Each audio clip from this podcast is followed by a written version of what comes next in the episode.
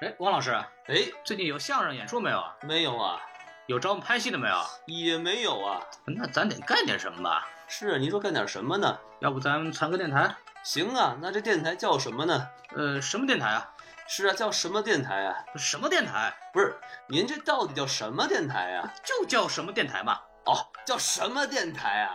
啊，那下面请收听什么电台？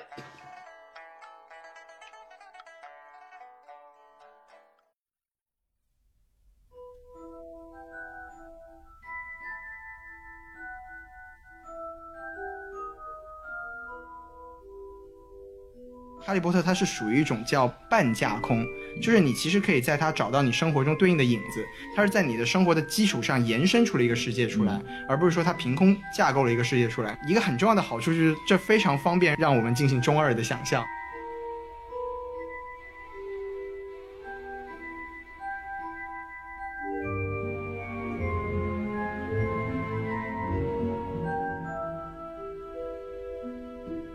欢迎回来。哎，好，这个在大老师这个粗犷的声音中，我们回到了我们。欢迎回来。声音下，不，我再来一遍啊！不行，再来，我再再来一遍。欢迎回来。哎呦，哎呦，圆润女生，有点腻。欢迎回来啦！哎呀有点好啦哎，这个这个差不多了，差不多了，开始啊！又有这个原住民的声音出来了。哎，就是哦，就是对对对，然后我们就是哎，我们回来啊，刚刚我们就把这个这个电影的这个主要这个故事大概给聊了一下，包括它的这个背景和它里边的一些情节上的问题。然后我们接下来就是想聊一些跟电影本身没关的东西，那还聊什么劲儿啊？想聊一些跟电影情节本身没关的东西。哦对，然后这么说合理多了。对对对，这俩捧哏太烦了，我觉得。对，孔老师 handle 不过来两个人，嗯哼，对对，我们不能说群口的啊，没有逆放的不合适。不能不能群口，对对对，不不卫生。一个一个来啊，嗯，啊不要插嘴。好。，Fire in the hole。嗯哎呀，哦，哎呦，我的天哪，很刺激呀、哎，太刺激了。太刺激了。好了，可以了，赶紧哎。好了，可以了，继续说，说回来啊。照词儿说，呃，说有词儿吗？咱们 说回这个电影这个问题，因为电影本身除了本身的情节之外，其实它的这个从技术角度来讲，其实有很多可以说的。大老师在看电影的时候，也在对这个剪辑上的一些问题啊进行了强烈的吐槽，所以我们就让大老师继续来胡说八道一下。啊，是是，我来了啊！就其实其实是这样，也不是说特别吐槽吧，但是这个电影不得不说它有一些技术上的硬伤，像一开始我说的就是两条故事线，但这个跟剧本有关了，就是它的剪辑比较零散，就是呃基本上属于是纽特一个一段，然后、呃那个 Credence 一段，纽特一段，Credence 一段，你都可以想象出来，如果这东西如果写成小说的话，罗琳会怎么写第一章、第二章、第三章，对吧？像我之前也说过，就是电影语言的构建中，它是一个视觉的一个连续的东西。那你很生硬的用一些符号或者是色调去把它这样子分割开来的话，观众在观影体验的时候会非常不好。嗯哼，对那碎片化问一个问题吗？嗯就是你觉得怎么弄会更好一点呢？因为它本身故事结构是明线跟暗线这两个东西嘛，所以说对它可能不得不这么做。但是我认为比较好的叙事可能都还是单一主人公为、嗯为为这么一个线索，像比如说像少年派啊，然后嗯盗梦空间啊这样子的这种剪辑上或者叙事非常流畅。的电影都还是单一主人公的，所以说可能本身这种明线跟暗线的铺陈就会给观众带来一些，包括剪辑上带来一些麻烦。这个是这个导演本身就是普遍存在的一个问题吧，就是因为他在他这个大卫叶茨，他本来就是导演了《哈利波特》四部《哈利波特》的一个对，从。凤凰社开始就是他的导演。然后其实嗯很多人都说，就《凤凰社》和《混血王子》是两部最差的《哈利波特》。啊，对他一个比较集中的诟病，就是说他的一个叙事上比较，一个是比较拖沓，对还有一个就是比较碎片，没错，就可能就是说在这个电影上一样出现了这样的问题吧。嗯，对，而且就是电影拍摄的时候，生怕你不知道这是两个人，就是纽特的镜头都特别的明亮，然后就是偏暖色调，然后到 Credence 的时候就是那种黑乎乎的，然后暗暗的，然后包括 BGM 也变了，就是那种生怕观众看不出来这是两个人，然后两两个故事线的那种感觉。就是嗯怎么判断它这种流不流畅呢？就是当下一个镜头出来的时候，你你如果需要去想他在干什么的时候，说明就有问题了。没错，一般来说是这样。就是我看的时候，其实大老师跟我讲完以后，我也觉得，就是有的时候你需要去想，这个时候他在他在讲什么，他跟之前那个什么东西应该是连在一起的。没错，这这个时候就看，说明他这个剪辑上面是是存在一些不流畅的问题。就是在明线和暗线切换的过程对中，没错，特别像，因为刚刚提到了《哈利波特》的这个五六七八部这个问题，嗯哼，其实看的时候有一个感觉就是，得亏我看过书，哦，而且我对剧情非常之熟悉，所以我在看的时候才不会造成理解的困难。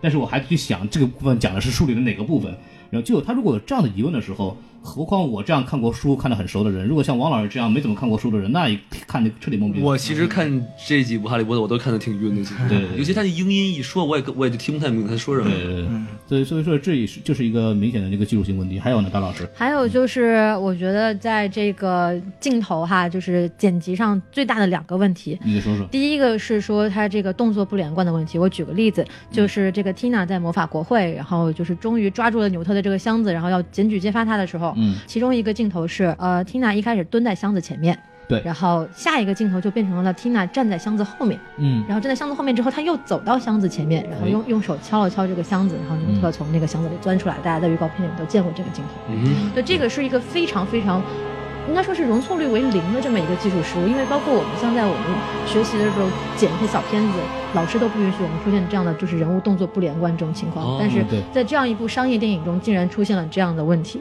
我一开始还不敢相信。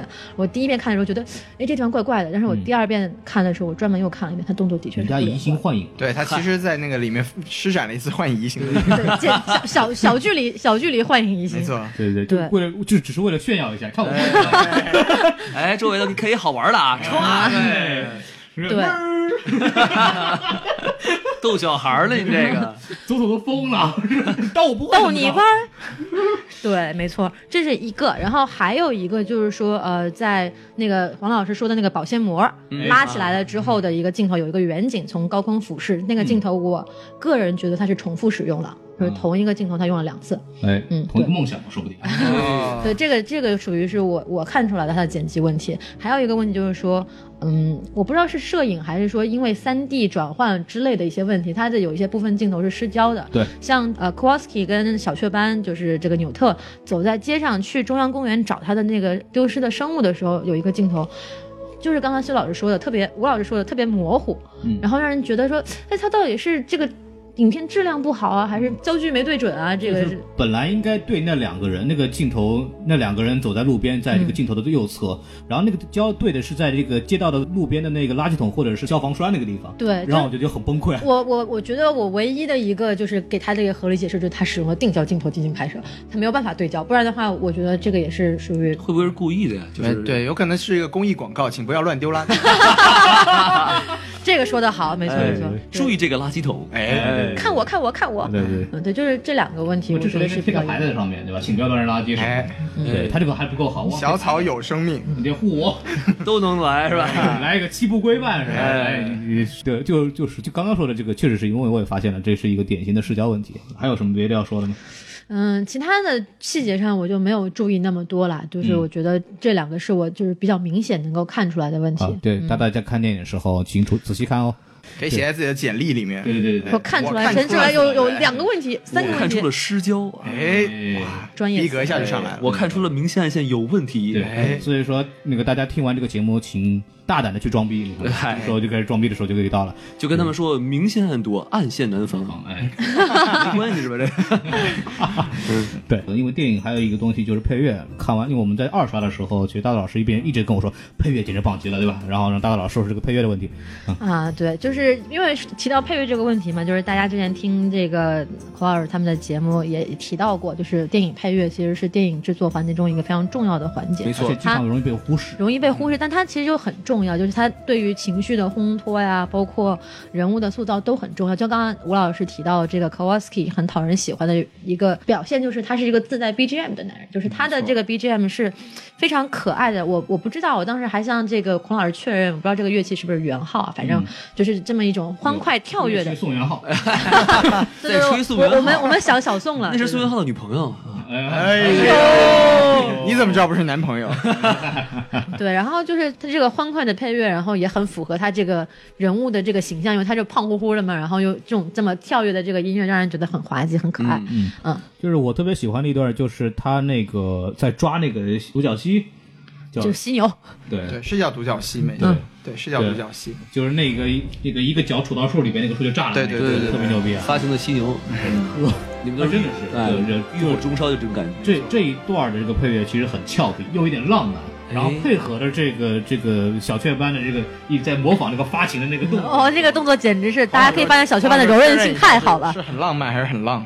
很浪漫啊，浪漫。很浪，但是很慢。对哦对特别慢特别慢。对，他有点华尔兹的感觉，因为这个小雀斑，它就整个动作嘛，就是属于很夸张的这种肢体语言，然后它又配上了这种一点带有华尔兹的感觉，因为它就像是一个。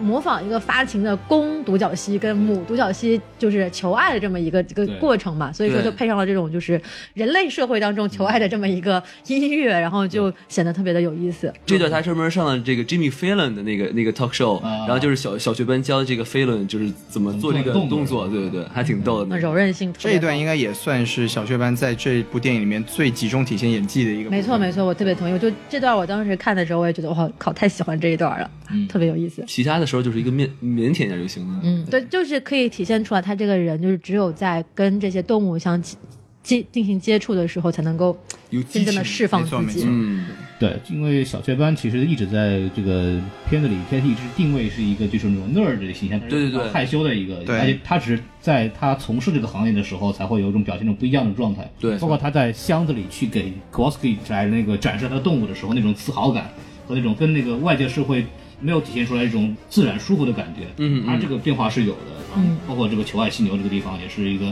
那个时候就全身心的打开自己。没错这个是一个很有意思的部分。对，嗯这一段其实可以说回，就是我们刚才讲人设讲了半天，但我们完全没有讲主角。就是我我一直都说我是蛮喜欢这个小雀斑在这部电影里面的表现，因为虽然说他可能并不需要用到很多的演绎技巧，因为像我们大家都知道，就是他是罗琳。钦点的这个主角，对，是钦点的，哎，钦定的，哎，哎对，就是说说到这没有错，符合基本法。哎，没错，就是虽然他可能他并不需要很很付出很多的努力去表演这个角色，但他确实演绎的非常的到位。嗯，就是他不管是和人与人与人之间交互，他一直跟人交流的时候从来不看那个正眼。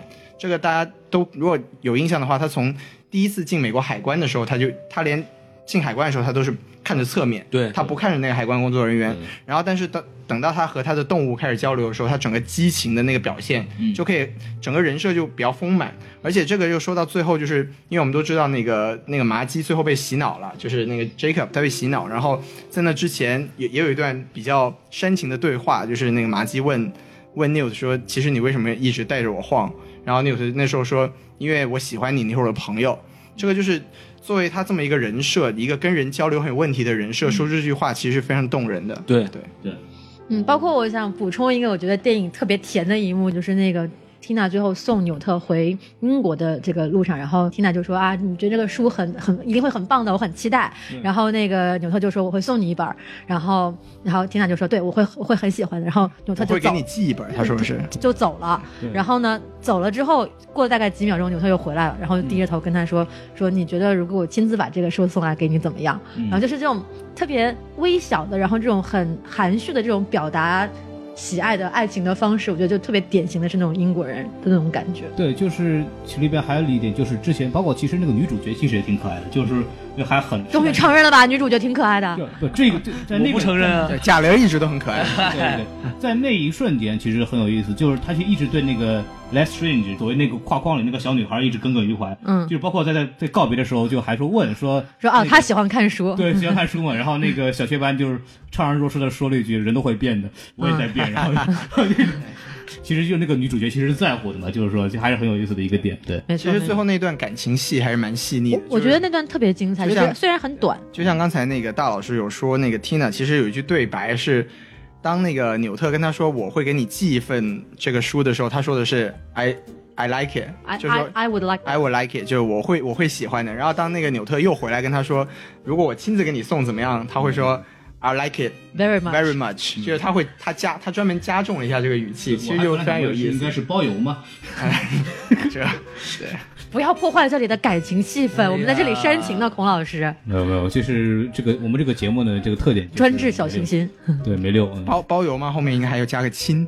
哎哎，这去哪儿？哎，就当然就开始了。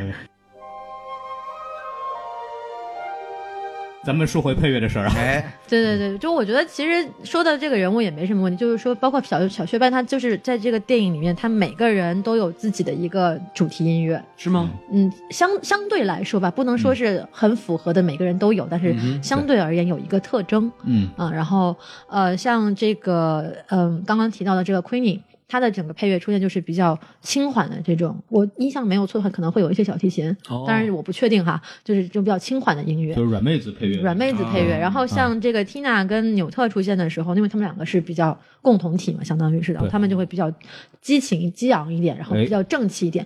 包括刚刚提到就是这个鸟蛇哈，就这个这种最后他们最后一个就是抓回来的这个神奇生物，嗯，在这一段戏当中，整个剪辑跟配乐也是相当出彩，就是说用了一种带有进行曲的这种激昂的这种方式，然后慢动作镜头来展现他们去抓这个神奇生物的这个过程，就特别有趣。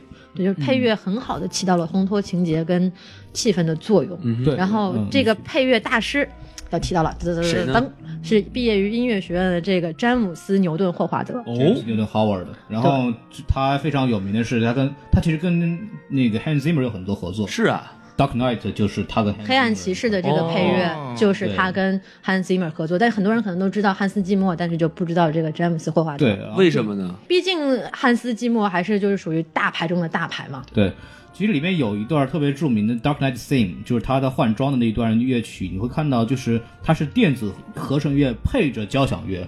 其实我们都知道，Hans Zimmer 其实是一个电子合成乐大师，他没有经过正经的所谓的传统的配乐的学这个这种教学，不是科班出身，不是科班，不是科边出身，嗨，哎，什么科边出身？但是这个 James Newton Howard 他就是正经的这个学院派出来，所以他在这个弦乐和传统的这种配乐的角度来讲，他是比 Hans Zimmer 专业很多的。是所以这段音乐其实可以看出来他们两个的一个合作的一一个体现。没错，对，就整个在这个神奇生物在哪里这部电影当中，就是。交响乐的运用还是很多，特别是在一些大的场景里面，就是给我一个大画面、大场景的时候，就是一个很就是交响乐的这种气派的他感觉。其实很像 John Williams，特别是 John Williams 又是哈利波特第一部的配乐，他奠定了整个哈利波特配乐的基础。没错，就还说到我们之前看到他给那个 Kowalski 去展示他的神奇动物的时候，那段配乐是非常美的，对就美轮美奂一个很大的场面，就是非常棒，让我想到了就是在。哈利波特的很多集的最后的那个结尾的那一段音乐，嗯。就是那个一般就是大场景，然后看的什么大在飞啊干嘛的，那段音乐就很像，那种感觉就是一种，呃，很宏大的场面，然后一种你的情感的这种这种激荡，其实是非就是非常好的。嗯哼。对，说到配乐，我倒想问一个问题啊，就是说这个电影一开始就露出华纳商标那个标的时候，就那段配乐其实跟《哈利波特》是一模一样的。最后一最初的一小节、两小节是一样的，然后他他这个过了这个华纳这个标之后，立马就变成了这个，就就是那个当当当当当当当当当当。哎呦，这个是这是三弦儿吧？哎，这还蛮鸡贼的，因为其实其实那个呃，哈利波特的主题音乐叫海德威，嗯哼，对，它叫 Headway Theme，然后所以它的这个第一个好像就是叫海德威变奏曲，嗯，所以它就是第一节是完全用了一样的那个那个曲，对对对所以当时我们在看的时候，就那个华纳兄弟的标刚出来，大家已经开始鼓掌了，就是这个燃了已经就是粉丝的一个情节吧没。错我觉得以后都这样是吧？就就是就是那一段那两小节的音乐是所有的哈利波特电影里面都会出现的，就就像我们在看《星战》的时候，一出现当当当那个出来一样，是一样的感觉。对对对起个范儿对棒，John Williams 的这个标志性的这个开头让让你爆一下那种感觉。没错没错对对，嗯对。然后这个詹姆斯牛顿霍华德是拿过六次奥斯卡提名，提名，但是没有获过奖，所以我哦，特别希望我们的师兄校友能够下一次包括《饥饿游戏》其实也是他做的。对对，他除了配过这个《饥饿游戏》外，像他们《金刚》《血钻》这些，就属于比较激情的东西。说到这个金刚啊，哎，知道一个非常著名的演员在里面参演，叫景甜，哎，真是了不起，马上要上映的，大家可以关注一下。接下来就进入我们非常喜欢的一个环节了，终于到了这个部分了，终于按耐不住自己内心的激动，。大老师不要激动啊，然后喜闻乐见的王老师懵逼环节，对对，没错，这个到终于来到我们这个喜来乐的环节，不是。神医喜来乐？对，因为我们我们都是哈利波特电影系列的粉丝或者书的粉丝，然后这一部电影让又是哈利波特这个世界观的一个延续，或者是它的前传。然后我们不可避免的要聊到这个哈利波特的问题，哎包括其实这部电影本身有很多的彩蛋，其实映射到哈利波特故事的很多细节或者书或者人物的。然后我们其实可以聊聊这个东西，比方说一个非常非常重要的一点，包括我们之前说的电影的一个场景，就是在格里夫斯在审问小雀斑的时候，在审问这个牛顿的时候，说邓布利多为什么那么喜欢你？哎，然后其实就聊到这个邓布利多其实跟牛顿的一个关系。然后我们就会这里面会引申到非常非常大的一个关于邓布利多之前的年轻的时候身世的问题，然后我们可以说说这个东西。对，就是这个，大家可能看过《哈利波特》的人会比较熟悉丽塔斯基特这个人物，就是预言家日报》的一个记者。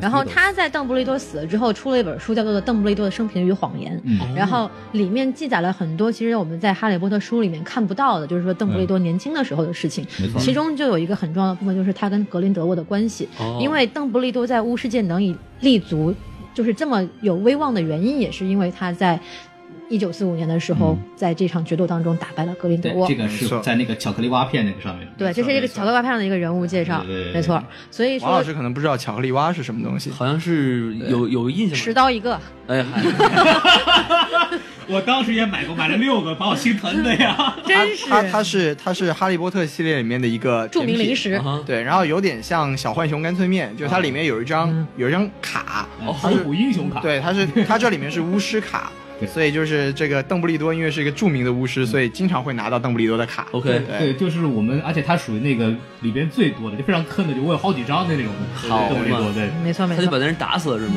没有打死，他没有打死他，他就是他是他。他是赢了格林德沃，因为格林德沃在巫师界的地位是非常高的，他是、嗯。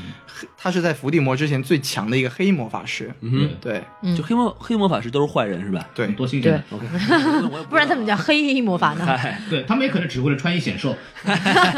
对对对，然后这就这就这就提到了这个在《哈利波特》这一系列当中剧情中最有潜力挖掘出故事来的这么一个点，就是格林德沃跟邓布利多的关系。嗯然后包括引申到这部电影里面，为什么要以纽特为做主角，可能其实也是有一定的考虑的。包括纽约纽特之前在《哈利波特》出现的时候，只是出现过一个名字，比如说他是神奇生物在哪里的这个作者，然后出现在古典地图上出现过一下，但是没有对他这个个人的背景做任何交代。对，那么这就给罗琳了很大的发挥空间，可以去给他营造一个背景，然后让他跟这个世界产生关系。对，就是这个，刚刚大佬提到一个细节，就是互联地图啊，这个在《哈利波特与阿兹卡班囚徒》的电影呢，应该是第十第十六分钟，如果记得没有错的话，但是大家可以去看，就是他第一次打开互联地图的时候，出现过在那个上面出现一个很小的一个纽特的那个名字，就是他曾经在他那个时候真的在学校里出现过，这个是电影里边埋了一个彩蛋。互联地图，火点地地图，对火点地图。这个我我我也感受到王老师的懵逼，就是我发誓我没有做好事儿。对，就是火火点地图，火点地图是哈利波特整个世界观里面的一个神器，就是它可以在一个隐藏的地图上看到每一个人在霍格沃兹的一定的范围内在什么地点，哦，会显示在生物信号追踪器。对，会显示在这个这个地图上，这是非常可怕的一点，就是相当于你的隐私已经完全被暴露了。嗯哼，对，就像什么小三啊这种事情，就绝对就跟那个 X 战警那 X 博士带着那机器一样，是？差不多那个差不多，就是对所有人的行踪他都可以看得到，但但他也是有一定的范围之内的。对，或者像 Google Map 一样，就是其实有人在监视着我每个人在哪里，对。对对但比他厉害多了嘛，对吧？他能所有人都能看得见，是吧？他就他那个霍地图是霍格沃茨学校为那个什么、哦为一个范围的，对它是一个范范围内。对对对，对，这个是哈利波特他爸当年用的，他们做的一个东西，一个神器。嗯。对，对，然后说回来，就是这个呃牛顿跟邓布利多的关系，就说我们可以通过呃一些资料啊，包括在《哈利波特维基》啊、波特莫上都可以看到，就是说牛顿之前是在赫奇帕奇上学的，OK 但是他没有读完。刚刚孔老师也提到，他一眼就他被开除了，嗯，然后他被开除的理由呢是滥用魔法生物威胁人类安全。嚯，对，然后但是邓布利多在此时此刻是力保他的。对，就是，然后这个在电影里面也有体现，就是说格雷夫说为什么邓布利多这么喜欢你，所以说就牛顿跟邓布利多，然后跟格林德沃之间这三个人之间都是互相有关联的。嗯，对，然后说到这个，其实也可以大概讲一下，因为我们发现我们刚才讲了那么多，但是我们都没有认真的讲过邓布利多和格林格林德沃的关系。就是其实这句话是一句充满醋意的一个一句话，就是为什么我的男人那么喜欢你？就是格林德沃和邓布利多是在罗琳官方的说他们俩是有一个同性恋爱的关系的。对他们，但是他们应该是柏拉图之恋啊，对对没有发生这个。肉体的亲，没有 fire in the hole。对，其实哎，说明这个范儿还不够旺啊。哎，对，呃，对，就是是这样的，就是为什么纽特跟邓布利多很好的关系，其实就涉及到德林格林德沃和这个邓布利多一段非常痛苦的往事。格林德沃和邓布利多当在年轻的时候。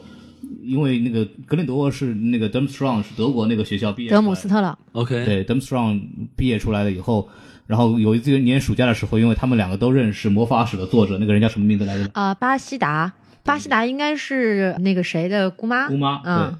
然后因因为邓布利多那个时候也是住在那个高这个山谷，然后两个人就特别开心，就哎呀，终于遇见我的灵魂伴侣了。相见恨晚，哦两个人又有同样的那个什么愿景。就是他电影里面有一句台词嘛，叫做 “For the greater good”，就是为了为了更好的利益，为了大更大的家可以基本我理解为就是万磁王和 X 教授的关系，只不过当时这两个人都是万磁王，就他们都想的是像像像万磁王那样，就是所谓的巫师来统治魔法世界。嚯，不是巫师统治魔法世界，是巫师统治全世界统治整个。世界。嗯，所以这两个年轻人有了疯狂的这个愿景，又非常有能力，很聪明。嗯哼这两个人就相遇之后他们就疯狂的对相知相爱，哎疯狂的干嘛来着？对 对，就疯狂的这样做了起来。对，就做了起来，搞在了一起。里边就涉及到一个问题，因为两个人特别醉心于这个学术研究嘛，啊，就就就学术研究吧，然后研读剧本，研读剧本，哎然后然后就忽视了这个家庭问题。就邓布利多他有妹妹，他有家里人，然后他们这一家反正都有点各种不正常吧。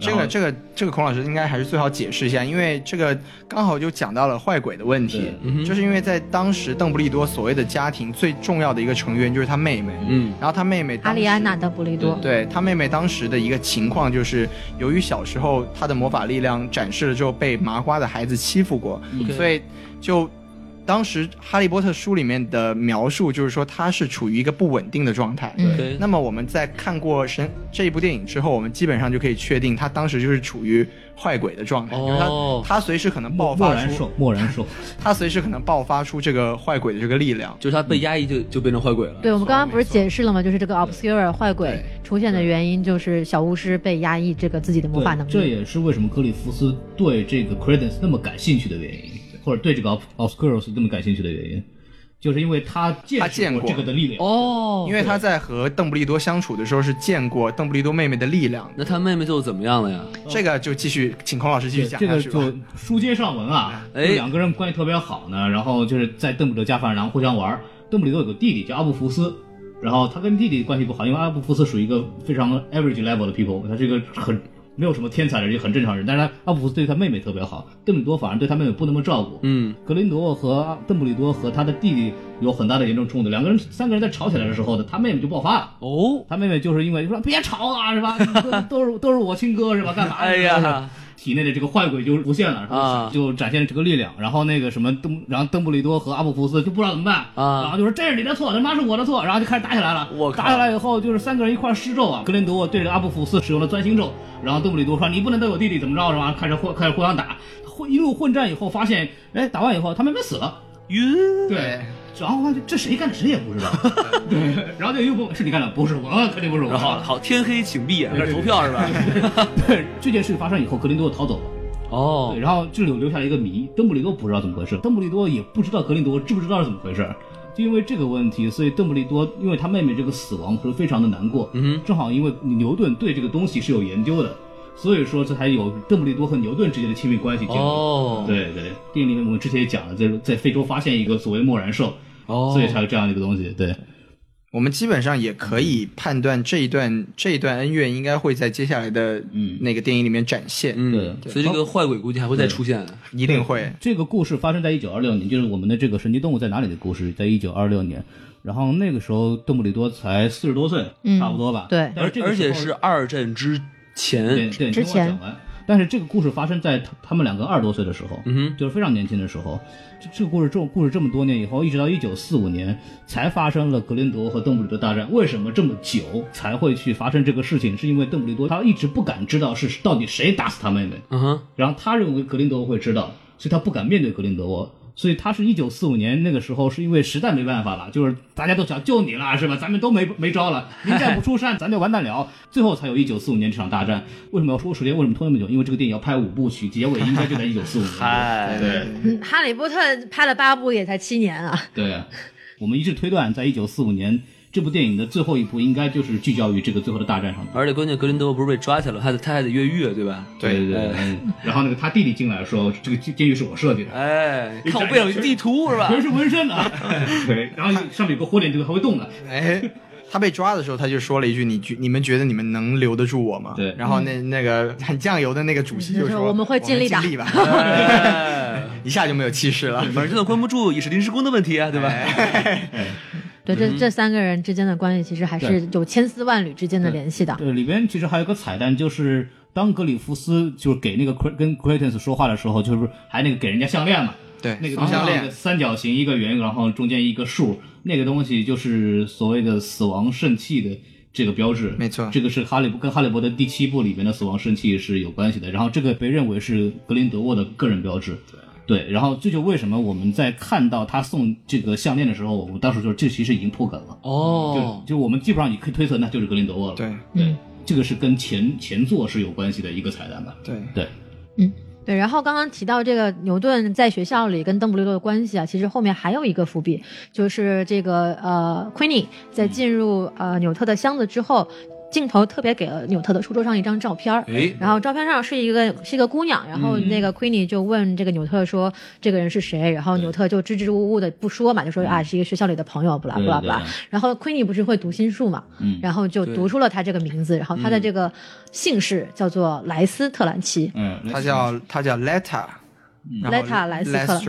对。这个这个莱斯特兰奇是在《哈利波特》里是谁的姓氏呢？是贝拉的姓氏。谁是贝拉？贝拉就是那个杀死了小天狼星的那个女巫，是哦，伏地魔最狂热的就这么一个女的对不对？对，就这么一个女哎。的，对，演演员是那个著名的海伦娜，疯婆子，对。神婆海伦娜。嗯对，这也是这个莱斯特兰奇家族是这个所谓的欧洲的魔法史上一个非常著名的魔法家。对，是很悠久的一个历史，一个呃纯血纯血魔法世家族，而且他们对于黑魔法也是有一定的关联。对对嗯，所以说这个我很好奇啊，就是如果大家都知道黑魔法是坏的话，他们干嘛还要研究这东西？因为它 powerful，因为它有力量，它能够统治。你不能做个好人吗？就就跟那个星战里边说为什么会有 Dark Side，因为这样的更快。OK，这个这个在其实我不知道王老师有没有看过电《哈利波特》的电影，在第一部电影里面，奇洛其实有一句对白，说的是那个伏地魔的一个原则，就是世界上没有好和坏，只有权力和那些无力追逐权力的人。对，哦，这是一个典型的反派逻辑，没错。这是所谓的强者制胜嘛。哎对，其实莱斯特兰奇还没有讲完，先讲一个小彩蛋，就是莱斯特兰奇那张照片的演员是演过 X Man 的，是里面那个带翅膀会吐口水的那个那个女的，不知道大家还没有，不知道大家还没有印象？我有印象，对这是 First Class，对，在 First Class 里面那个挺弱的姐们。对，对，就是脱衣舞娘。对。哦，对对对对对对哎，对，没错没错没哎错，这个这样就记住了。这是这是个原来是个好人，然后跟着跟着那个万磁王就变成坏人。没错没错对对，对对，这是个挺有意思的一个一个点。然后在在那个 Queenie 对纽特进行读心的时候，他说了一句话，他说这个女的是一个 taker，就是这个东西用中文比较难翻译，但但是大概意思就是说，就臭不要脸。对这个女的是个臭不要脸的，但是。哎，不能这么说，这意思就是说她可能需要索取的比较多吧。她她是一个索哦她是一个索取者，而欲求不满。对对对，这个不是不是这个意思是吧？不是这个意思，王老师，王老师这一说有点歪。哎，就是我们也无力反驳，我们也无力反驳对吧哎对对对我们也无力反驳。对，你说是对的亏你就说这个女的是一个索取者，但是你需要一个给予者你需要一个给予者，所以这个可以做出一个推断，就是说，因为我们当我们都知道纽特是被开除了，对。然后他开除的原因是因为他他的神奇动物危及到了人类的性命，嗯那么有很多猜测，就是说，其实他是为这个为这个莱斯特兰奇背了个锅，嗯。就说这个这个错其实是那个女生犯的，但是他扛了这个责任，于是他被开除了。哦，你这个很有道理啊。对对对，所以就是说这句话就可以对应奎尼对他的那句评价，就是说他是一个索取者，但是你需要去找一个更好的人，大概这个意思他。其实也映射了就是这个小学本本人的性格，他不是一个那种很很很外放的，或者会给什么能量给别人的东西，需要其实需要给人更多的给他一些东西。对对对这是他本身性格的一个东西。这是但这也算是一个算是一个小彩蛋吧，但是当然这个东西也需要后面的那个作品再来证实是不是有这么一个说法。根据罗琳一贯的尿性呢，这个一定会后来会发展成一个什么样的一个故事线的。嗯哼就他既然使用了这个这么重要的一个 last name，就是一个姓氏，那他肯定会在这个后作当中有所体现。可能会跟布莱克家族其实有一些关系。嗯是嗯对，没错。就包括然后对啊，你你施老师先说。其实其实还有一个算是小小的彩蛋吧，就是在当时那个《哈利波特》刚出来的时候，就是这本神奇《神奇生物在哪里》刚刚出版的时候，作者的介绍是说牛顿就纽纽特是霍格沃茨一个非常优秀的毕业生。然后到了这个电影里面，他就变成一个肄业生了，就他被开除了，所以这算是一个冲突。然后在现实世界上，就是现在我们如果再去买那个《神奇生物在哪里》这本书的话，这个作者介绍就已经改了，就跟原版的那个作者介绍已经不一样了。哦。对，因为里面有个邓布利多做的序。对？对。嗯，对，没错。然后对，然后我其实想，这个其实故事特别像嗨格，就是哈利克也是一个神奇动物爱好者，嗯养了一个什么东西，把人这个人弄伤了，结果其实证明其实汤姆里德尔干的，哦这个是谁呢？就伏地魔，对，也是背锅的一个 背锅。嗯，背锅背锅。侠。背锅侠。但是，我非常觉得非常神奇的是，这个小雀斑的魔杖没有被撅掉，对，嗯，这个也算是一个 bug。这个这个也有人就是有分析过，我觉得还是有一定道理的。就是说，这个魔杖被折，就是说，呃，如果魔法学校的学生滥用魔法，然后被发现了，魔杖被折断这件事情是发生在他们成年以前。嗯，然后也就是说，很有可能这件事情发生在纽特七年级的时候。嗯七年级的时候，他已经作为一个成年巫师了。嗯成年巫师的话，魔法部是没有办法追查到他们的魔杖的。所以说，可能就是因为这个事情发生在那个时候，然后纽特的魔杖就没有被折断。哇，也是有可能的好。深，哎，对，那可能换了一个新魔杖，有可能。王王老师非常喜欢这个深度。哎对对对，有深度有长度，对对。啊，什么乱七八糟的？哎呦我的天哪！啊，对，我还有一点想讲啊，就之前没有提到过，就是说，我不知道这个是不是我的个人猜测，但是就是，大家可以从镜电影的最后一个镜头发现，嗯这个嗯 Kowalski 看到 Queenie 之后，有一种似曾相识的表情。对啊，也就是说，他可能因为电影里面说这个雨嘛，会让人忘掉这个事情嘛，嗯就是说可能暗示了这个事情人们并没有忘记，嗯，就是说这个电影结尾展现的是快乐的一面，但是嗯很有可能在北美社会当中，这些淋了雨的这些人。依然对巫师怀有敌意，他们只是没有意识到，但是可能在之后的某一件事情发生之后，还会有这样的契机。嗯哼，所以说，嗯嗯，有可能我的推测啊，就是从这一个镜头来看哈，就有可能变成最后是巫师世界和人类世界，然后之间的三方的这么一个必有一战，反正必有一战，就是黑魔法势力跟巫师势力跟人类社会之间这样一个三角的东西。你说这很有道理，就比如，因为他应该有一个伏笔，就是那个这个少儿子死了那哥们儿，对然后他应该是很愤怒的，然后对这件事他应该不会罢休的，我觉得对。而且电影专门给了那个小那个小少，就是那个特别迷恋于报道这个巫师事件的这个人，嗯一个淋雨的镜头特写。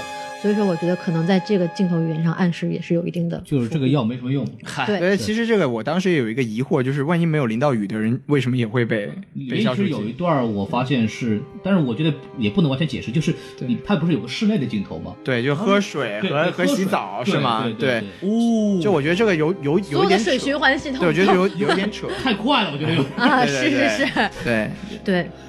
所以说，我觉得可能人类社会还是没有忘记巫师的。是嗯，聊了这么多伏笔，我觉得可能就要提到我们这个吴老师原创的一个词汇了。啊，这个就是这真的是我的原创吗？对对，嗨，你说 For 吧。Now 是原创的，就是我当时在看完这个电影之后，因为我第一遍看完觉得还是蛮嗨的，然后我当时的一个感觉就是因为。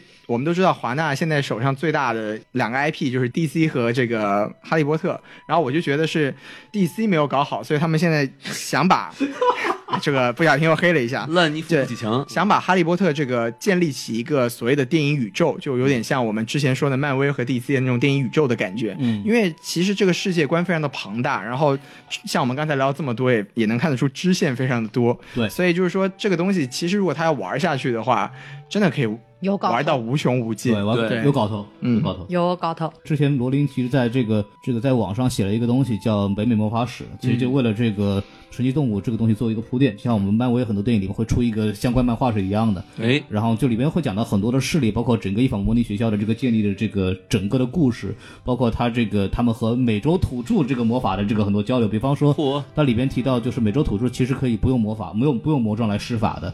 其实，在伊法摩尼在建立的时候，其实也借鉴了美洲土著这样的一个这个公理公理。所以说，我们可以有可能在以后看到，其实美洲的巫师可以不用通过魔杖。其实这部电影里面就已经体现了，就是格雷夫很多时候就是施魔法的时候，他就是手一挥，然后就没有使用魔杖。不一定，因为格林夫格林夫他是黑魔法体系不一样。对对，这是挥一挥衣袖，对，这个这个不太一样，但是我觉得以后会体现会有更多的就是在电影刚刚刚刚提到这个电影宇宙的问题，可能会有更多的国家的巫师，他用不同的施魔法方式来来来体现出来，其实是一个非常好玩的一个点。然后就提到这个。它里面就写了还不止，就比如说美洲大陆有这个伊法摩尼，包括在欧洲大陆除了霍格沃茨之外，还有德姆斯壮和布斯巴顿，这个在哈利波特的那个火焰杯里边出现过的，然后是欧洲学校。然后除了这个欧洲大陆和美洲大陆之外，还有比方说日本有一个学校叫魔法所，哦，哎，这个东西特别牛逼，但里边的人那个魁地奇骑的最好，嗨，对，都是老司机是吧？体育玩的最好，对，哎。而且他们那个学生呢，他不光是，比方说其他的欧洲学校是寄宿制，他这个特别好，他这个是走读制。哎呦在前四年的时候啊，跟我们是些小学上学是一样的，走读，你怎么怎么走读呢？就骑海燕，嗨，哎，就因为他们学校是在一个小孤岛上，啊就是与世隔绝的一个小岛上。对，就就这这海燕多小，怎么骑啊？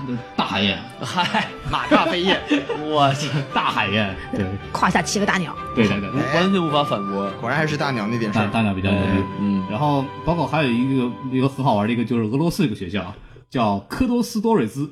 这个学校的写生就特别牛逼，就充分体现这个战斗民族的粗犷性。啊因为一般来说，我们就是飞嘛，魔法世界里边飞有几种方法，一个是飞毯，哎一个是扫帚，嗯一个像伏地魔这样自个儿可以飞的。是，对他们这个很牛逼，他们骑树，我操，哎，可能就是这个西伯利亚森林比较多嘛，这啊个战斗民族粗犷程度可以体现一般，你知道吗？他应该是一就是人家扫帚有时间去修理修理，他懒得修理，直接骑着走，拔起来拔起来就走。对对对，直接直接砍一个直接走，你知道吗就地取材。对对对，就跟特别棒那个出租自行车是一样的，你知道吗？哎随随时可以走，这个还是很好玩的一个点。所以由此我想到一个问题，大家可以讨论一下。嗯，它里边一共说有十一所魔法学校，然后它里边公布了其中的八所，其实还有三所没有说。其实我在想的是，如果我们中国有一个魔法学校的话，它应该会教什么东西？大家可以发散性思维的讨论一下。首先当然要教你怎么续秒啊。嗨，都是时间魔法。哎哇，那就觉得时间宝石了。DC 宇宙这个跟跟哎，连起来了。来了，哎，当不不是不是 DC，那是漫威哦，，漫威，漫威的漫威，对不起，对不起，就是个祖母路。小宋老师，我对不起。还是祖母路那点事儿是吗祖母路？那点事儿。对对对，就是这个学校的学生戴着黑框眼镜，是吧？哎，腰带都在哈利胸口波特也戴黑框眼镜啊。哎，哎，又连起来了。你看看，不，那是那是那是方框的，跟圆框还是不一样。没错天圆地方嘛，他们这个校服特别好，这个校服一腰带要系到胸那边。对，来自东方的神秘力量。没错，哎，哎，那还是那还是我们传统的汉服的穿法呢，你知道吧？啊有这个道理道理。入衫儿就是那么穿的，哎，是吧？拿个绳儿系在胸又前，连回来了，太厉害了。不要不要魔法了，我们说点别的。让 让罗琳请我们当他的中国魔法学校顾问吧。没错啊，这个电影中国肯定播不了。续苗我们不知道，但是我们但是罗琳好像已经就已经确认了，就是说在接下来几部会出现中国的神奇动物。啊，对，所以我们也可以猜测一下因为本来《哈利波特》里面就有中国龙了嘛，对对对对对，但是中国龙有有在三强争霸赛里面就出现过中国龙。但是这个中国龙和我们中国传统的龙是不一样的，不是一种龙它是以西方的火龙为模板的一个东西。对但是我觉得他要是更那个什么一点，应该有什么中国龙这样的东西。嗯，对真正的中国龙，我觉得会特别好玩。我们可以就比如猜一下。说中国的凤凰跟英国的凤凰有什么不一样？对对哎，对，这个很有意思啊。口音不一样，哎，能下来，河南的凤凰，能下来。那是河南的凤凰，听听口音不像是本地鸟啊。有没有暂住证？这一听就不是伦敦腔是吧？真是我觉得可以借鉴一些主中国道教的魔法术啊人家是师伯上，我们是拿那个叫什么浮尘，啊，浮尘是吗？哎对，然后烧点纸什么的，对吧？大蒜，对，急急如律令。哎对，那我觉得会有这种桃木剑是吗？对，对他配桃木降妖剑是吧？对，人家用魔杖，我们用桃木剑嘛。哎，可以可以可以，对对对。你会一招不要脸，人家可以骑扫帚，我们打脚踏五彩祥云。哎呦，是不是？一个筋斗云十万八千里就翻到霍格沃茨去了。哎我我觉得真的可以去玩一个这个东西，会挺好玩的。因为对呀，其实就是中国的这种传统的美术画风跟西方的这种魔幻是完全两种画风，没错是两个。蓬莱仙岛嘛，对包括之前有人出过一个什么《山海经》什么玩意儿，嗯哎，对，哎说到说到中国的神奇生物，我们忍不住就要念两句诗。哎，哎哎哎不是不是不是不是这两句，不是这两句，不是两句，不是两句，就是就是大家之前在微博上挺常见的一个段子嘛，就是那个什么“北冥有鱼，其名为鲲，哎鲲之大，一锅炖不下”。哎化而为鹏，鹏之大，需要两个烧烤架。哎，对，所以说这个中一个米汁，一个维拉。没错，就是中国的这些神奇生物为什么在哈利波特世界里面没有出现呢因？为他们暂时还没有，暂时暂时还没有出。现呢？哎为什么呢？因为被吃掉了呀。哎呀嗨！飞到了广州是吧？哎，没错，哎，飞到广州又被那个射下来是吧？放下来，没错我的天哪！那包括还有，我觉得中国一定有一种神奇生物叫做锦鲤。哎，转发几条锦鲤是吧？哎，没错，对中国有个神奇生物叫做癞蛤蟆，对，不就又开始了。这个。人家也有，英国也有，呃癞蛤蟆也是这个学校的神兽之一。但是我就我在想这个锦鲤问题，然后哈利波特们有一次就收到几个锦鲤，然后罗恩就写给你转发几条锦鲤，转发这条锦鲤就可以续一秒。不不转不是魔法师。对，但我我其实很期待这种中式的这种所谓我们的古代的祥瑞的这种东西出现在，对比方说他们有魔药学，我们有炼丹学啊，对吧？然后我们可以有灵芝嘛，对吧？哎，对，就是这种这种我国的这种所谓传奇的这种中药中药材在里面扮演这种这种草药哎，对，扮演扮演这个所谓的中中式的这种魔药的那种这种成分，就看看罗琳阿姨对中国的市场有多重视。没错我，我觉得很有搞头的。哎，我觉得这个中国的民间神话传说这些很多很好玩的东西都是可以融进去的。到处都是。对对对，是是山海经都不用翻，就翻翻民间传说就可以对啊，了。然后比方葫芦，娃，哎呦，人家有依法摩尼，对不对？我们有释迦摩尼啊。释迦摩尼人家是印度的，对对对对对，又开始了。王老师这个我们可以人才引进嘛。此时此刻 BGM 要响起来了。嘟儿嘟嘟嘟嘟嘟嘟嘟，哦，天哪！我在东北玩泥巴，虽然东北不好，好好好好好，听着打打住打住打住。果然听了，果然听到了熟悉的配乐。就我们在节目开始之前，我就跟吴老师在聊，我们预感这首歌在节目里面会出现，果不其然呐，克制，我还等王老师先上了我再上。果不其然观。众朋友们，可见 BGM 的重要性。没错，没错，配乐特别重要。对对对对扯回来了，扯回来了，来来，这就是王老师跟孔老师的出场 BGM 了啊，观众朋友们。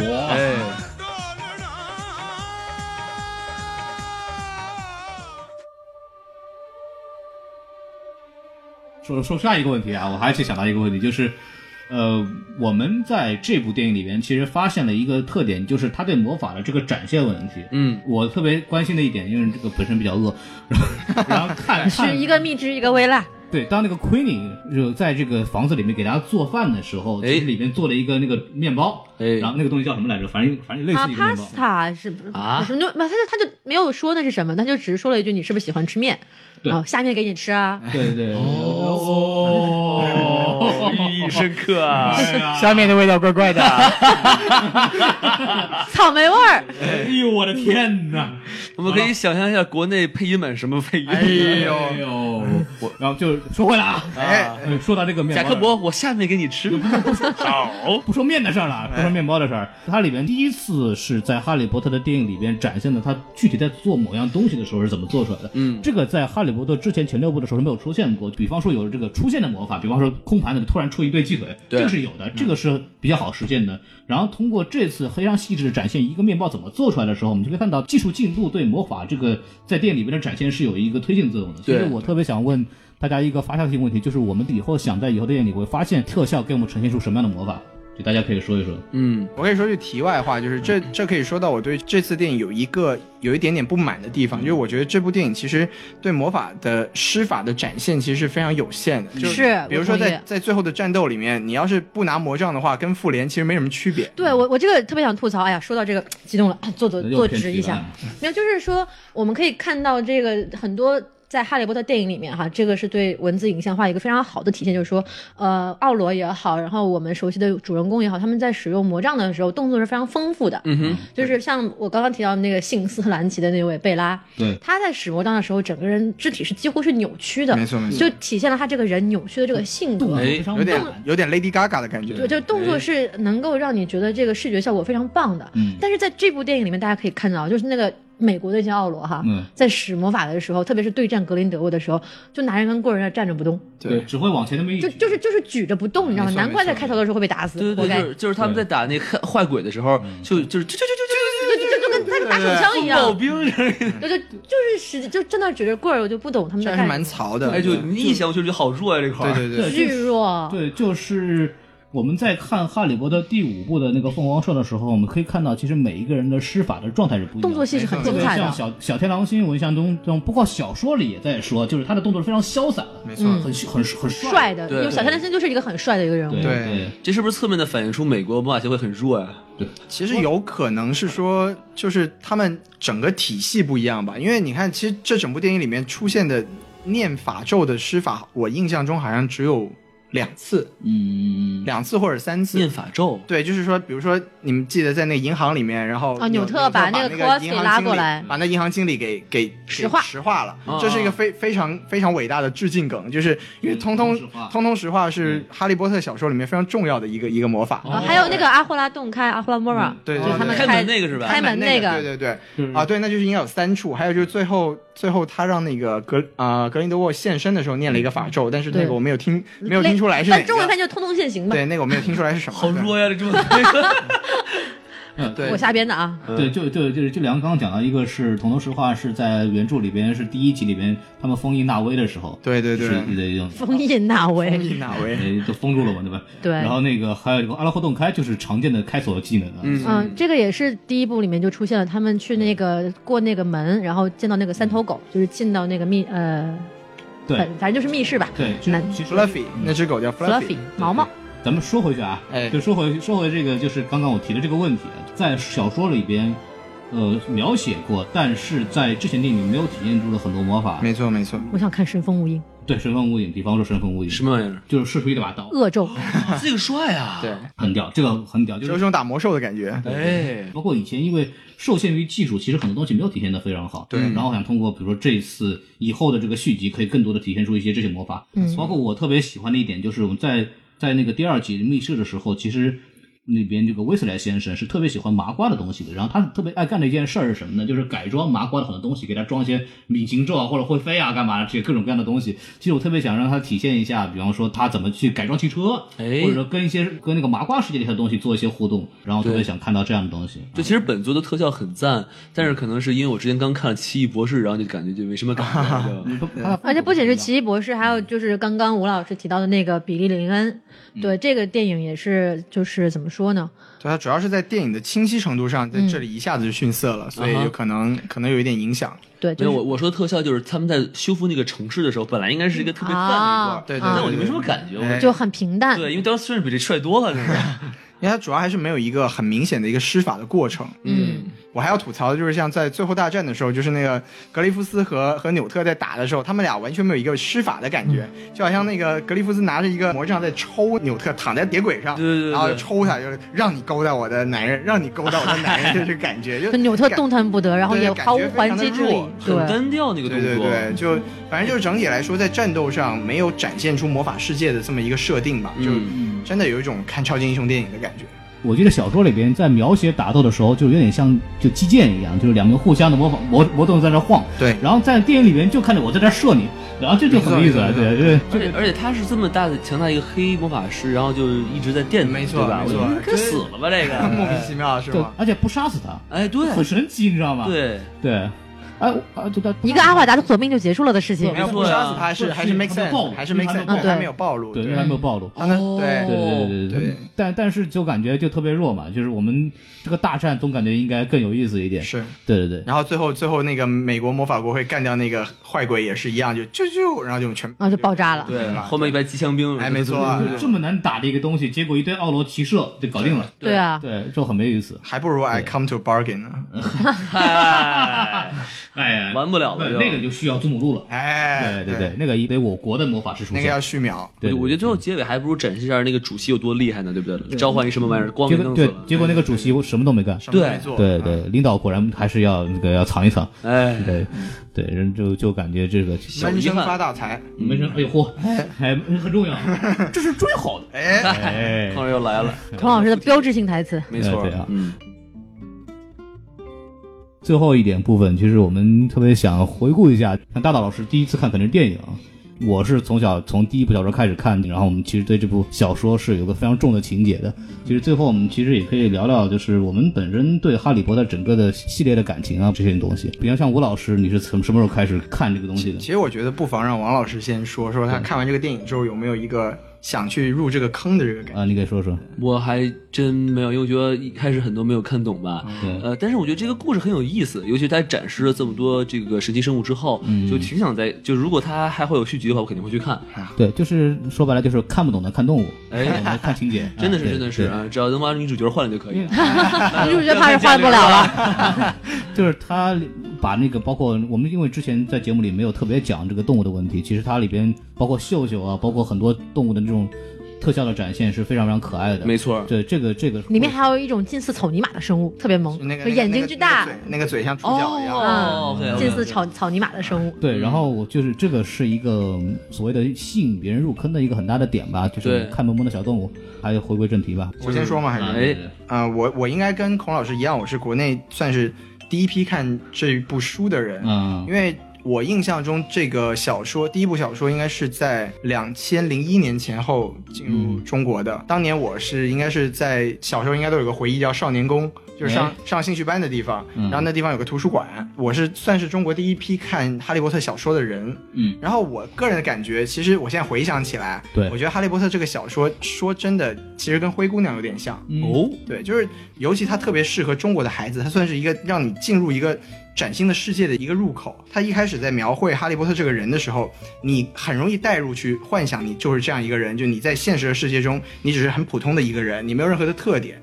但是其实，在你的不会吧附近？那你怎么面对自己的父亲和母亲啊？啊，对，就你你你很苦逼啊！那在那个小说里面，哈利他的那个姨父和姨妈也是对他非常的糟糕，然后对他、哦对他非常的严苛。这个其实我觉得有很多，不光是中国的孩子，可能那个年龄段的孩子很容易带入这个想法，就是在一个隐藏的世界里面，我们说不定我们不仅是天赋异禀，我们是个名人，而且我们还有很多钱。嗯哼对，我觉得这个是在当年，尤其是它作为一部儿童小说，这是一个非常具有代入感的事情。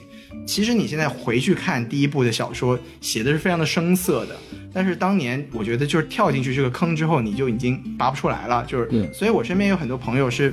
并不喜欢哈利波特，对哈利波特没有任何情节，我觉得是非常可以理解的。当你不在那样的情境去进入这么一个世界，你无法进入这个世界的话，你是不能理解我们这些粉丝他到底迷他迷在什么地方。对，就是刚刚吴老师说的这个这个想法特别好，就是我们为什么看哈利波特，是我们觉得我们好像就应该跟别人不一样，有这样一个东西，就影射到汤姆利德尔的一句台词，I know it 啊，我就知道我跟别人不一样。哦，对，他在就是伏地魔在年轻的时候，当邓布利多告诉他你是个巫师的时候，这个汤姆利德尔就说我就知道跟别人不一样。对，其实这个我们其实都有一点这个心思，就是我们很多人我们后来在回忆的时候都说，我们在十一岁的时候都想说我们应该什么时候那个通知书什么时候寄到，对就那个入选那个霍格沃茨的那个通知书，都有这个或多或少的这样的想法。说白了就是中二病。哎对在在中二的时候有一个中二的出口吧。对都希望有人从门门外冲进来告诉我是个巫师，对然后我爸妈还在银行里给我留了一大笔巨款。呃对，那这个生活太惨不在了，哎太好了，这，哎，因为这个开玩笑，就是你爸爸不是你的亲爸爸，你爸爸是王健林。哦，真的吗？隔壁老王原来就是王健林呀！对王王健林，原来是这样。哎，马云爸爸，我就知道我爸妈一一直在考验我。对对对对对，就对，整体来说就是这么一种感情吧，就是因为一句很俗的话，就是它也算是我们的一个童年吧，十年那么走下来的。对，所以就是现在我们都算一碰到这个题材，整体来说就会回到自己中二的那个时代，就是嗯，嗯，病症比较严重一点。对我我是这样子的，我应该也算第一批出来的，然后我看的。你们都是第一批优秀的毕业生。对对对对，然后我非常机缘巧合，就是我本来是不太可能看这本书的，就是我爸给我买的，然后我爸给我买的第一部嘛，然后我其实特别不喜欢那个封面的画风，啊，你就感觉不是一个儿童像的动画，就它像一个成人像的。对，有点成人像的，但是既既然建林爸爸买了，就看看。建林爸爸买，对，然后我因为我爸跟我说说这个书挺好看，你看，我说我不看，是大人看的，我不看。然后在某一次我为什么？孔老师在小时候会拒绝看大人看的书？我觉得大家小时候应该都会特别想看大人看的书他。他想看成人看的书。哦，原来是这样，大人的不看，我要看成人的。哎，到底是成人还是大人呢？是大人不太一样啊，没意思，没意思。对，所以我很小的时候就看《生命不能承受之轻》，但是呃，这是另外一回事啊。就是我小时候是个特别有个性的，现在也是，不是我愿意看的东西我就不看。然后在某一次，因为厕所读物嘛，这个 就就就实在没什么书可以看，就翻了一下，上厕所没纸了，哎，结果就那个应该是我有有史以来厕所上的时间最长的一次，就一下子看了就停不下来，上了两天两夜。不吃不喝是吧？都没货了。肠子都拉出来了。哎呀都，没存货了，哎哎，有的不行，就确实是这个我一入坑就彻底停不下来了，一出书就买，然后一有东西都看，包括我小时候买过很多东西，然后就大老师像这种大了以后买过魔杖什么的，我小时候就买过长袍，就哦，真的正版的那个巫师袍，而且我真的是穿在身上，就是在街上到处跑那种，对，然后就就很好玩，包括我还侧面证明了孔老师家境非常富裕啊！你像小时候就能买建林爸爸，建林爸爸，对啊，别忘了建林爸爸果然是不一般啊，就能买得起巫师袍。哎呀，三个人黑我一个受不了这个。完了，对秘密被暴露了。想我们当时看书都是用借的，人家已经开始买成品。真的，买书不丢人嘛，对吧？对，买书，因为我妈那时候还有段时间因为什么某个原因去了趟英国，那时候正好是迷哈利波特的时候，然后我妈那时候就正好。我那时候就跟我妈说写说能不能带一个扫帚回来，我妈说行李箱放不下。是后来给我买了一个小两个那个哈利波特的玩偶，一个是骑着魁地奇的，一个是拿的那个魔杖那个，我记得非常深刻，就是我以为阿姨骑着扫帚从英国来，机票都两，我给你带回来了。亲测好用啊！还是火毒箭是吧？对，弄个毯子接我一下。哎，就真的就是从跨越了你整个的童年时间，包括你在初中的时候，我记得出第五部的时候，我走了大概三十分钟，专门去买第五部那本书，就是各种片段吧。包括我还去过《哈利波特二》在中国的首映式，占据了你童年的很多的时光。脑残粉那时候就是，黄老师暴露年龄了。哎，因为我觉得还有一个挺重要的原因，是因为当时我印象中中国应该是没有这种面向儿童的魔幻读物的，嗯哈利波特》应该算是第一部，对就是从现在也没有引引入的这个儿童的魔幻读像《Hunger Game》其实也现现在也现在有一些就是这种畅销书啊之类，就是就是国产的，啊，国产的。哈利波特也不是国它产多国产的，其实小时候有，不知道你们有没有看到过？其实我那时候印象挺深的一个叫做《三眼猫》的一个故事，在一本叫做《儿童文学》的杂志上连载。啊。这个聊远了。对，聊远了。这个就反正就是说，我觉得《哈利波特》可能作为进入中国市场的第一个，就是中国小孩接触到这种西方的魔幻故事的这么一个读物，我觉得对我们一整代人的影响都是非常非常深的。就是说，相当于就像刚刚吴老师说，打开了一个新世界的大门。在看到这本书之前，或者看到这本电影之前，我们根本不知道原来还可以有这么一个魔法世界，这么神奇，嗯哼，对吧？而且它不光是神奇，它具体，对，细节非常。它跟生活有很多的交互和联系的都地方。是活生生的人，没错我们对魔法的概念其实从小一直都有的，但直到这本书，它告诉你魔法世界是什么样，它跟它形象化了。什么样子，对它它有很多很细节的地方，又符合逻辑，但是又就在那个体系里面运作，这是一个非常非常有意思的事情。对这个是真正这本书吸引人的地方，它不光只是一个冒险故事和成长的故事，对它是给你给整个一个世界观，给你打开了一个新世界的门，让你知道哦，原来有这个世界是可以这么具体的，又这么合理的出现在这个里面。没错，就我觉得可能是是因为中国的这些魔，就所谓的什么仙术什么，就太远了，都大仙儿什么的。但是这个书里面都都是跟你们差不多的，多小是的孩儿，对吧？嗯，而且就很生活化。像你像《魔戒》啊，然后像《权力游戏》这种大型的这种魔幻类的读物，它都是非常一个独立的世界，跟现实世界没有任何关系，没有交互。但是像《哈利波特》里面，你看，呃，我们洗吃饭、洗衣服、做菜，他们也吃饭、洗衣服、做菜，哎只不过方式不一样，然后就会让我们很容易产生这种代入感，说啊，原来他们可以这样子做，那我也想这样做，然后就会对这个世界产生很大的向往。我觉得是这种对于这种。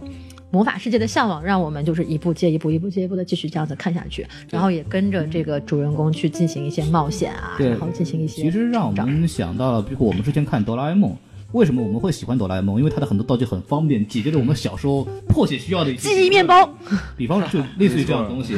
就是哈利波特其实也完成了我们很多的遐想，比方说我们可以就直接让毛笔给我们写作业，或者我们直接可以可以那个指挥他们拖把可以去我们给我们擦桌子。我印象我就是对这段印象特别深，因为我小时候老在家做家务，对呀，然后我就看到这段我就特别开心，说啊我好像拥有一个魔杖，然后我就可以不用自己洗碗拖地了。果然不是王健林的女儿。对 我我我们这个是底层劳动人民，对吧？还在接受考验啊。对其实这个这个大老师刚才大老师和孔老师刚才讲，就是其实这个作品还有一个应该说是巧妙的地方吧。它作为一部魔幻作品，它不是一个完全架空的一个魔幻世界，就像刚才大老师刚才讲的《魔戒》也好。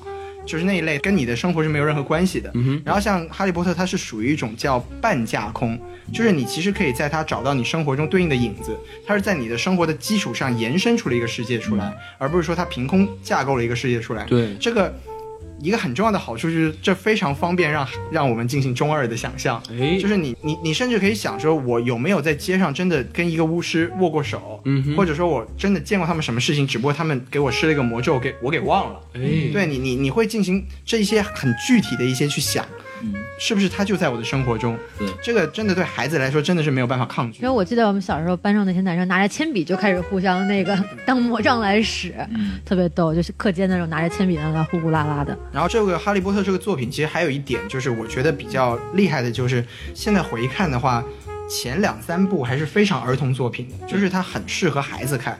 但是它从第四、第五部，就第四部伏地魔复活之后，他整个作品就暗黑化了。哎，就他他到后面几部，就等我们这些看的人年纪也稍微大了一点之后，你不会看得非常的无聊，就你到后面他成为一个非常完整的一个冒险故事，嗯它还是一个很精很精彩的东西。对，但所以就是我，这是我觉得他整部作品非常成功的一个点。对，我还记得我小时候看到火焰杯最后说他们把那个把塞德里克给杀了，不不是那一段，是那个小克劳奇把他爸变成骷髅头，然后埋起来对对对那一段。我小时候看到这段有点害怕，还挺可怕的。对对，就确实有这个东西在里边。可能我那时候看还是太小，对。就是第四，因为第四部也是真正开始死人了，对，就是所以就是当时真的也是吓了一跳吧。嗯还有一些就是因为罗琳他的专业是这个古希腊什么神话什么东这这这个专业的，哼，嚯，对，所以说他的很多的人物或者动物是映射到我们这种所西方的传统神话的。嗯哼比方说里面出现了斯芬克斯，对一个著名的经典问题。这个对对这这这个它有很多借鉴的，包括以前看过一本书，就专门讲这个它的每一个动物的由来。嗯哼，就这个这个其实是非常非常有意思的一个点，就你可以通过它，你可以看到很多联系，很有意思的联系。呃，就说回到这个书的问题，就是我们刚刚一直在提《神奇动物在哪里》这本书，这本书其实出版过，但是这个在国内很难找。就是我当时印象非常深刻，我在上海书城找了很长时间，找了大概有三个小时，我后来都哭了。后来后来叫爸爸把书城买了下来。哎，我真希望是这样。但但但真的就是，就上海书城，照理说没有一本书在上海是找不到的，但是就是没找到。它是有中文版的是吧？有人民文学出版社一起出版的哈利他们的笔记，对对罗恩的笔记，就罗恩后面的笔记，然后我就要提到这个特别好的一点，就是因为罗恩在那个电电影里边，在小说里边，他的设置就是很害怕蜘蛛。嗯哼，然后在那个在那个是在这本《实际动物在哪里》这本书，它是一本教科书嘛，有点像百科全书一样的东西。哦翻到他根据那个打叉，打几个叉，打一个叉是很 boring，打五个叉是非常危险。然后这个来判断这个神经生物的危险等级。这个八眼蜘蛛啊是五个叉，就本来是最最高级，结果上面有罗恩的笔记，打了再打九个叉，哇，就就有很有趣味性，就符合他这个人物的个性，因为上面有很多笔记嘛。然后甚至它里面还在写的，任何海格喜欢的动物都很危险。对对对，这个还蛮有意思。对对，就就很真切，就是他这个周边好用心啊，做的。我没有，我觉得罗琳在这点上其实做的还是非常到位，因为我们可以后来看到很多英剧、美剧，他们也会采用这样的方式进行推广，像很熟悉的《夏洛克》神探夏洛克，它就是会有一个真的这个华生华生的这个博客，但是这都是很之后的事情了。但是你要想，早在一九九七年还之的时候，罗琳就已经想到了，就是说把这个周边的这些东西全部。都提供给读者，然后让他们真正的体会到这个世界是什么样子。我觉得在这点上是很不容易的。嗯，非常佩服。嗯，对这这个确实是所以说罗恩罗不是罗恩罗琳不仅是一个作家，我觉得他也是一个商业天才。没错没错，很会做生意那个时候，哎，关键他写《哈利波特》的时候，其实非常穷，穷困潦倒，在咖啡厅里边写小说，对我觉得这个其实也是一个很多哈迷喜欢这个书的原因，就是罗琳本身也是一个传奇，对，就是几乎要就是要破产，已应该是已经破产了，就这种在咖啡馆里面写小说，然后变成了这样一个亿万的成功的女，对他，他之前她不是学那个西方传说啊，这个这个这个专业嘛。他妈那时候跟他讲，你学这个东西能挣到什么钱？然后他有一次在回他的母校，在那个演讲的时候就说说，后来我告诉我妈说能赚很多钱。就很励志嘛，对吧？对对就非常励，对。就是整整个这个故事就是一个哈利波特是一个励志的故事，罗琳也是一个励志的故事，哎就是对，其实哈利波特一点都不励志，他就是个富二代的故事。哈利波特还是很励志的，他其实还是富二代，对是嗯，富二代、星二代，对啊，钱也不少啊。这个嗯。父母留了很多钱，小天狼星给他很多钱，对。但是但是我在哈利波特里面最喜欢的人物是罗恩呢，所以我觉得罗恩是一个很励志的人。啊，我特对我也特别罗恩是一个非常接近我们这个普通人设的人吧，对没错算是。对，嗯，它是一个团队的粘合剂一样的东西。对对对，猪八戒，其实是很像的。后来罗恩跟赫敏两个人结合在一起，所以这也是一个，说实话很多人不接受，但我觉得是一个非常喜闻乐见的一个结局。嗯哼，对，我还是很喜欢这个结局的。对，刚刚说到钱，其实我我前两天看到一个非常有意思的说法，啊，说，就是说那个在《神奇动物在哪里》这个电影里面有一个有一幕是一个人拿了一张报纸，然后上面有一个有一个悬赏令，对上面写了三千五百嗯，然后那个三千五百应该是叫 Target，是是美国的一个货币，它跟英国的货币相对大概是一千比一吧，还是多少忘了，反正就是英国的货币更更多。反正总的来说就是说，一个奥罗如果一年抓十二个嗯，抓抓十二个通缉犯，然后抓一百一十年，他才能拿到哈利波特继承的那么多钱。所以就是说这个巫师社会的贫富差距是非常的有问题的。对，就就是就是因为哈利波特这个家族是传统的这个这个魔法家族，就是哥德里克哥哥哥德比克这个家族刷来的，所以说这个遗产肯定不是他爸挣的，这个家族留下下来的。对，对对对。所以应该出一部新作品，叫《哈利波特与遗产遗产税》，是吧？很有意思没。有没有没有，幸好哈利波特是生在英国，不是美国。美国这个遗产税真是，对对对。哎，哈利波特的二叔企图这个霸占这个财产，哎然后旁边这个罗恩不干了，帮他打官司。那那上上上演了一出罗恩打官司是吧？哎对对对，二叔你不是人是吧？哎这个就后来和小姨子逃跑了。对，哎，我本来想说这个侯二爷这个遗产案这个问题，就就反正这个我觉得会有很多事儿很好玩。是，其实包括我小时候读过很多乱七八糟同人什么东西的，这个是一个，哎，这个真的是一代人的这个东西。但是你知道吗？孔老师作为一个哈利波特死忠粉，他竟然没有去过环球影城的哈利波特主题公园 我去过，啊！你去过啊？我去过奥兰多那个呀。哦，你没有去过洛杉矶的这个。我没有去过洛杉矶那个。不需要，不需要。不不就不一样，就是我去的那个时候呢，还没有完全建成对，还没有那个魔杖乱七八糟东西，还没有那个。那很遗憾，那很遗憾对对对对对，然后就就一直没人陪我去，anyway，然后就就就什么哎，观众朋友们、听众朋友们，你们谁这个买张机票来陪孔老师一起去看《哈利波特》呀？对哎，对对，然后这个孔老师会孔老师会破例让你们请他吃顿饭啊。哎嗨我们成为这个交友节目。嗨，我们来我我们来结束这个伤心的话题吧。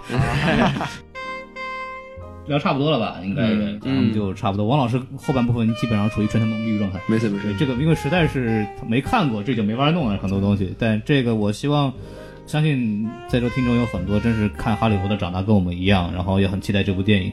希望听完这个节目呢，就是能勾起你们的回忆也好，能对这个电影的科有些科普也好，反正听了觉得剧透也好，对，剧透也好，对我强烈建议先看完电影再看再听这期节目。对然后大家如果觉得真的对我们的这个用心有所感动的话，欢迎给我们点赞、打赏、留言以及各种方法来支持我们，也可以加我们的这个微信公众号 S M F M 二零一六。哎，再说一遍，S F，我也说错了，S M F M 二零一六。哎，大家就可以搜一下，就可以搜到我们，然后也可以去。